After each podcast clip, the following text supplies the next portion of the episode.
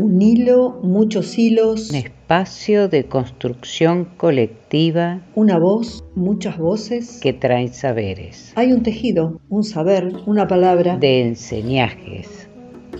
Y queremos que el ovillo empiece a rodar. Somos un podcast independiente que teje, canta, cuenta historias de mujeres por mujeres. Soy Lili Rodríguez. Soy Fabi Cano. Soy Marcela Blanco y juntas, hacemos, las, tejenderas. tejenderas. Podés escucharnos y seguirnos en Las Tejenderas Podcast por nuestras páginas de Facebook, Instagram, YouTube, Spotify y Google Podcast.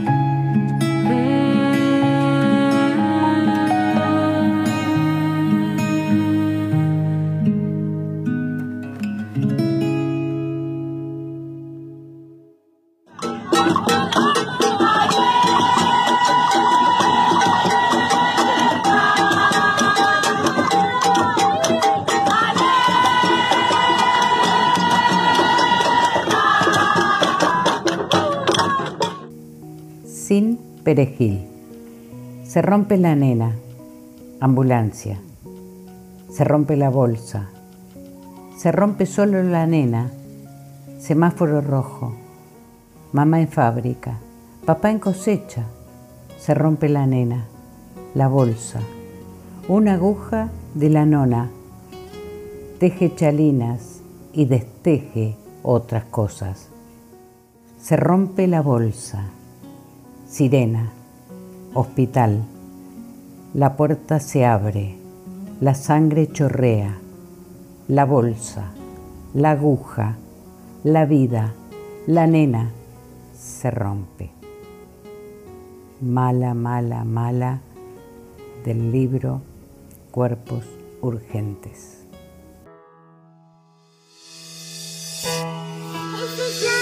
La luna al lado oscuro de mi espalda.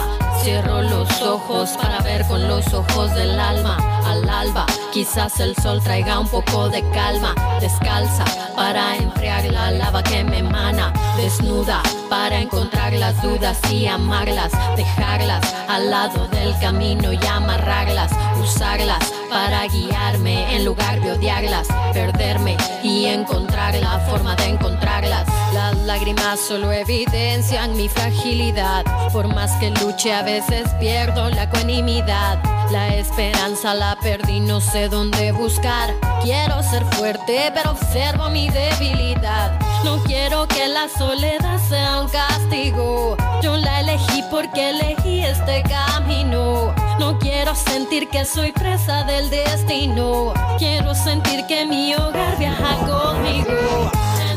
Silencio, la soledad te mostrará la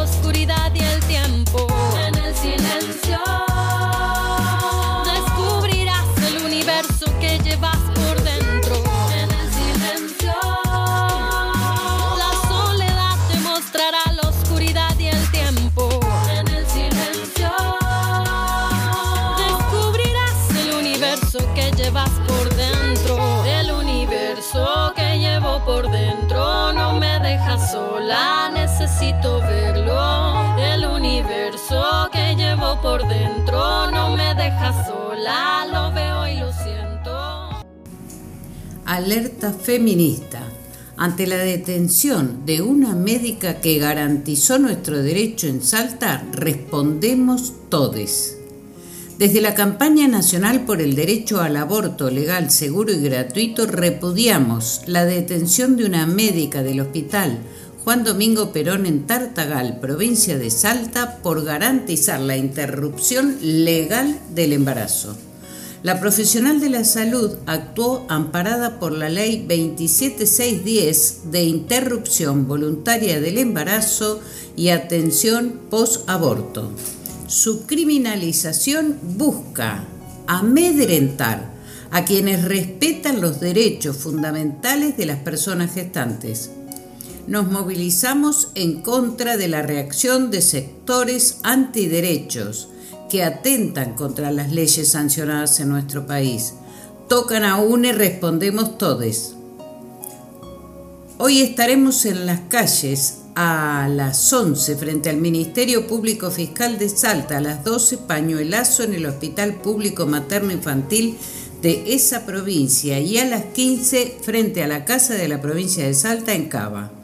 Exigimos urgente liberación de nuestra compañera y demandamos una vez más al Estado que cesen a avalar la persecución de quienes cumplen la ley y que se aboque a garantizar el pleno ejercicio de nuestros derechos a la salud y a la autonomía.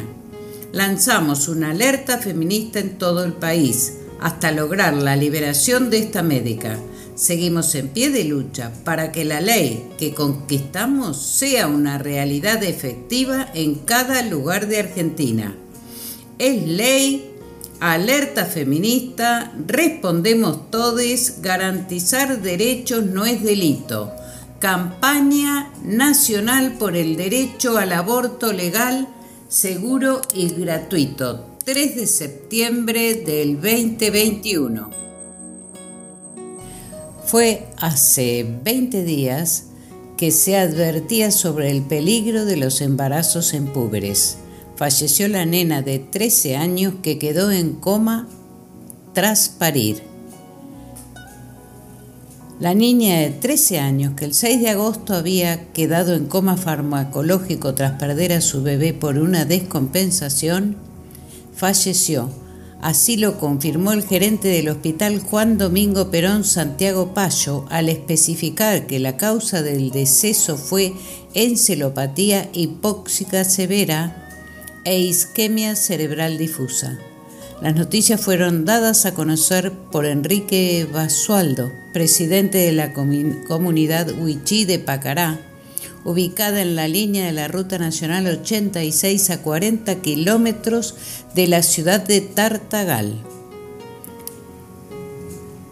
Luego la municipalidad de la ciudad norteña le otorgó un cajón a los familiares junto a referentes de la comunidad que viajaron en una camioneta hasta Pácara para velar el cuerpo de la niña. Eh, ella vivía en pareja con un chico de entre 16 y 17 años y esta era su primer concepción. Ya hace 20 días se, se ponía conocimiento de toda la comunidad que el hospital de Tartagal solo hay una profesional que no es objetora de conciencia frente a la ley por la libre interrupción del embarazo.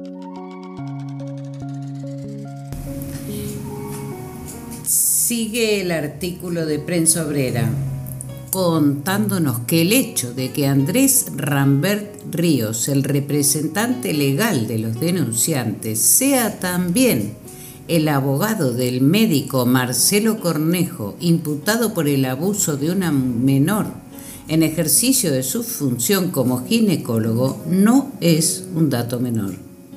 Sucede que la compañera detenida fue quien lo denunció de oficio sin embargo, la doble vara del accionar judicial es evidente. Cornejo continúa trabajando a pesar de las denuncias en su contra y la profesional de la salud que cumple con los derechos sexuales y no reproductivos de la población fue criminalizada. Esta realidad ilustra que es el propio Estado el encargado de impartir las pautas de misoginia en la sociedad como mecanismo de disciplinamiento. Acaban de liberar a la médica de Tartagal detenida esta mañana por haber garantizado la práctica de la interrupción legal del embarazo. Se trata de un triunfo de la movilización de la marea verde que realizó distintas acciones hoy. El pedido de detención estuvo a cargo del fiscal Gonzalo Ariel Vega bajo el argumento de que el aborto fue realizado fuera de término, sin ningún tipo de prueba. A su vez, la denuncia fue realizada por terceros y no por la propia paciente, que es la única con potestad de denunciar si hubiera un delito en este tipo de casos de acuerdo a la legislación vigente.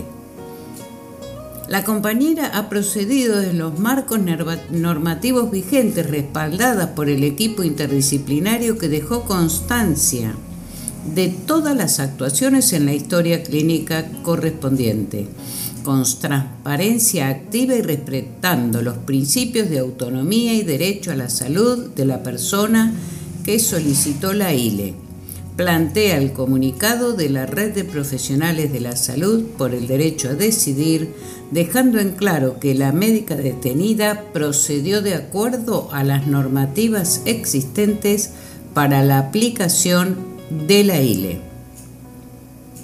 A su vez, los argumentos jurídicos utilizados para respaldar la denuncia carecen de sustento ya que sostiene que para solicitar la IDL se debe pedir al juez de garantías autorización, cuando la ley de aborto legal exige como único requisito para realizar una interrupción del embarazo el consentimiento de la persona que lo solicita. Lo ocurrido se inscribe en el intento por parte de la justicia de bloquear el acceso legal para las mujeres y personas gestantes. En este caso, persiguiendo a la única médica de Tartagal que garantiza este derecho, ya que el resto de los profesionales de la salud de la localidad se declararon objetores de conciencia menos ella. Este episodio retrata de una manera muy nítida la enorme injerencia del clero en todas las estructuras del Estado, entre ellas el ámbito judicial y los servicios de salud.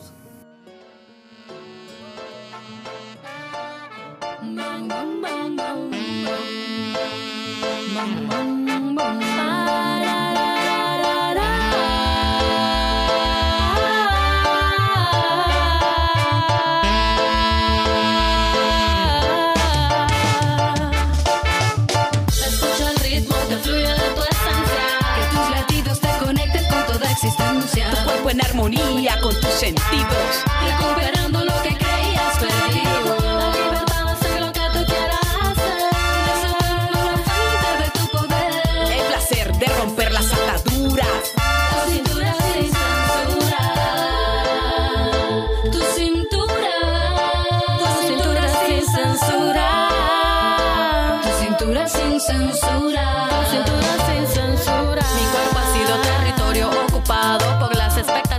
tiene este patriarcado. El punching bag de la violencia social. Mal acostumbrada a vivir el acoso sexual como normal. Esto es fatal, no es casual que de mi cuerpo yo no pueda disfrutar. Lo quieren controlar. Esta fiesta que llevo dentro libero cuando bailo. No me hace falta amor porque yo me amo demasiado.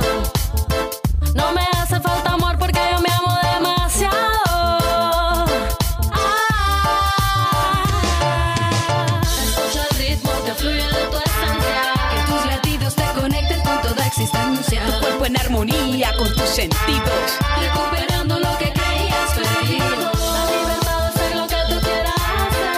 Desatando la fuente de tu poder. El placer de romper las ataduras. Tu cintura sin censura. Tu cintura. Tu cintura sin censura. Tu cintura sin censura. Comunicado de Rama Negra. No toleramos más la violencia institucional.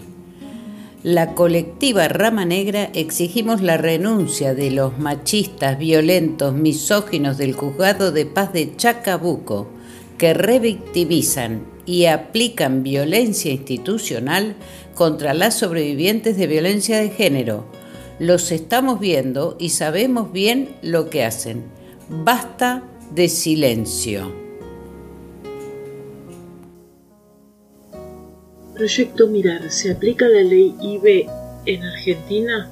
Se presentó Proyecto Mirar, una iniciativa que monitorea el acceso al derecho al aborto en todo el país. Observar las políticas públicas que garantizan el derecho al aborto en la Argentina es el objetivo central de Proyecto Mirar, que el Centro de Estudios de Estado y Sociedad e IBIS Reproductive Healthy presentaron este miércoles 1 de septiembre para monitorear la aplicación de la ley 26710 de interrupción voluntaria del embarazo IBE y atención posaborto en todo el país. El primer paso de esta iniciativa fue presentar el libro El aborto en el Congreso Argentina 2018-2020, que indagó sobre el debate de la ley. La publicación contiene el resultado de tres estudios que especialistas de las ciencias sociales realizaron sobre el abordaje del tema en los medios de comunicación, las redes sociales y en las bancadas legislativas. Queremos indagar a partir de datos oficiales y de las organizaciones territoriales si el acceso al aborto y a la información en torno a él se ajusta a la ley en todo el país.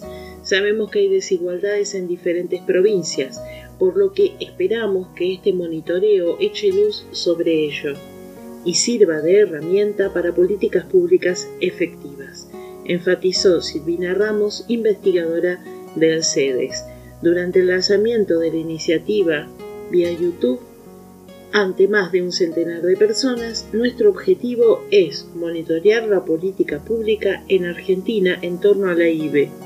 Por eso este libro, que es nuestro primer paso, nos parece relevante ya que estudia que fue dicho y pensado desde tres escenarios cruciales para discutir los temas de agenda. Entendió Mariana Romero, investigadora del CEDEX CONICET. Luego de la presentación del libro, el equipo de Proyecto Mirar, Mirando el aborto en la Argentina, se enfocará en el diseño del sistema de información para monitorear las políticas sobre acceso al aborto a partir de los datos relevados planificarán estudios específicos para observar algunos temas en profundidad que sirvan de instrumento para sugerir mejoras en las políticas públicas provinciales y nacionales que aborden el acceso al derecho a la interrupción voluntaria del embarazo. Para ello desarrollarán y analizarán indicadores relativos al entorno normativo, a la implementación de cada política, su estructura y los recursos humanos que demanda, así como la calidad de los servicios. Este método permitirá el seguimiento estratégico y la comparación año a año de las acciones, así como las realidades de otros países. Se basará en información pública y en datos que provienen de relevamientos especiales para lo que se articulará con organizaciones de cada territorio. Cerca de Sedes es una organización civil sin fines de lucro fundada en 1975 que se dedica a desarrollar actividades de investigación en ciencias sociales. Su misión es formar recursos humanos en investigación guiados por estándares de calidad y el compromiso de contribuir al debate social, al diseño, la implementación y la evaluación de políticas públicas, la formulación de marcos normativos, el fortalecimiento de la rendición de cuentas y la incidencia informada. Acerca de IBIS.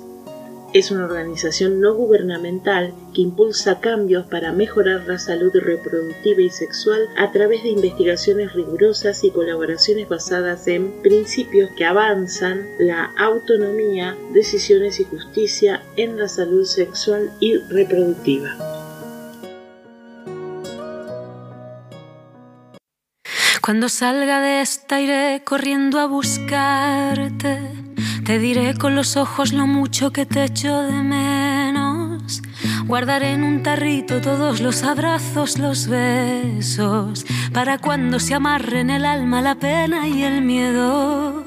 Me pondré ante mi abuela y de rodillas pediré perdón por las veces que la descuide. Brindaremos por los que se fueron sin despedida otra vez, otra vez. Pero mientras los pájaros rondan las casas nido, una primavera radiante avanza con sigilo. He zurcido mis telitas rotas con aguja y hilo. Me he mirado, valorado,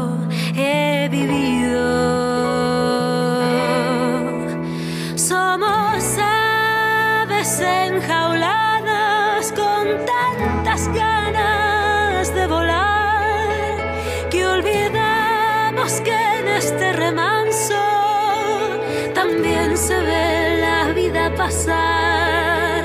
Cuando se quemen las jaulas y vuelva a levantarse el talón, recuerda siempre la lección y este será un mundo mejor.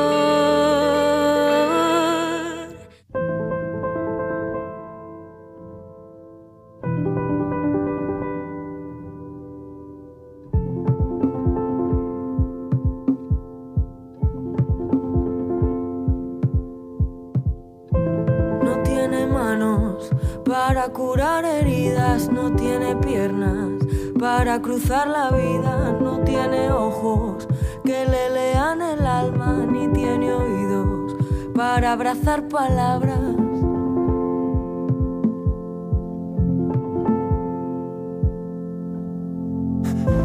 No tiene pechos para quemar el aire, ni tiene ganas que otro cuerpo le baile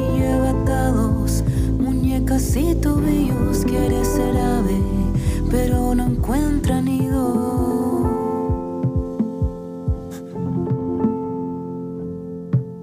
Y no quiere vivir. Y no quiere morir. Es mujer, fronteras, horizonte. Es una autopista que separa sur y norte. Es un trabalenguas en tu boca. Es dos hemisferios, es lugar de maniobra. Es punto y seguido, pero aparte. Es túnel eterno, hielo en pecho y se hace arte. Es punto y aparte, pero sigue. Es la cuerda floja que se tensa en el declive.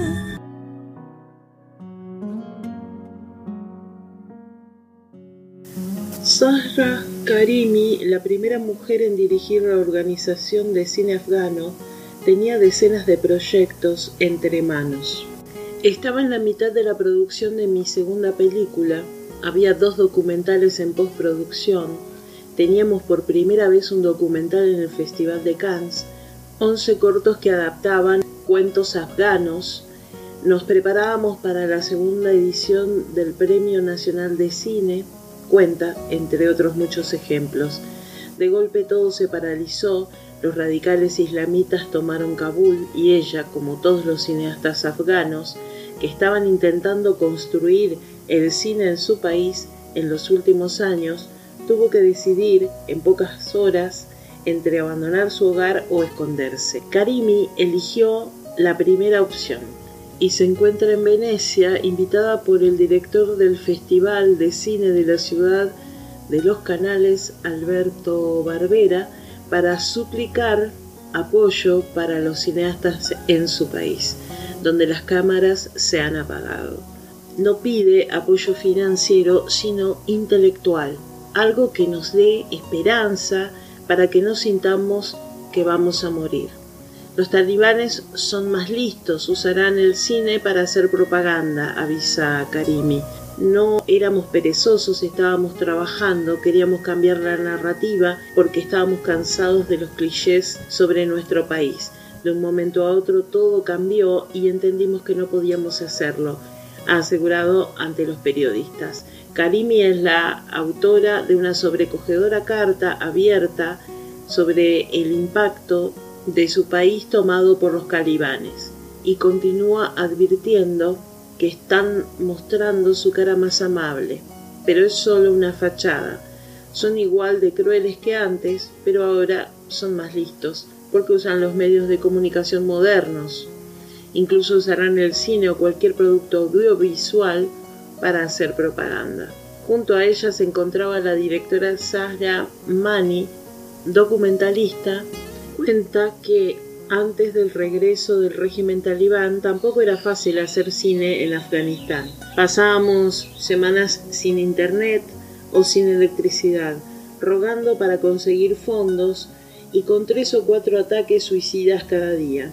Enviaba siempre copia de mi material por si no volvía a casa. Sin embargo, se quedaron y eran optimistas porque consideraban que la única manera de que el país abandonase la narrativa de la guerra era que hablase de otras cosas, como el arte o el cine. Mani se encuentra en Venecia buscando financiación para otro proyecto, Kabul Memory, sobre una escuela de música mixta entre chicos y chicas amenazada por los talibanes. En el siglo XXI, recuerda Karimi, hay un grupo de gente que viene a tu país de la nada a decir que la música está prohibida, el cine está prohibido, el arte está prohibido y las mujeres son gente que debe quedarse en un rincón y estar aislada. Nuestra generación no quiere eso, para ello necesitamos ayuda para que podamos ser nuestras propias voces. Una nota de Ana Buch corresponsal en Venecia para La Vanguardia, publicada el 4 de septiembre de este año.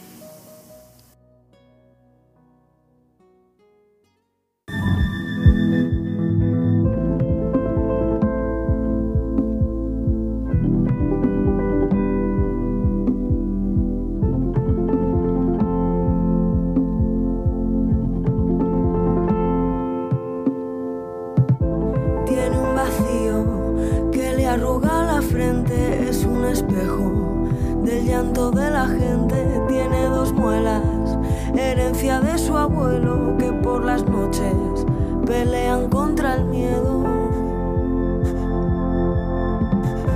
Y tiene crisis si se moja los dedos, pero quisiera ahogarse en un desierto, quiere ser polvo, mucho antes que ser nada y ser despojo antes que olvidada.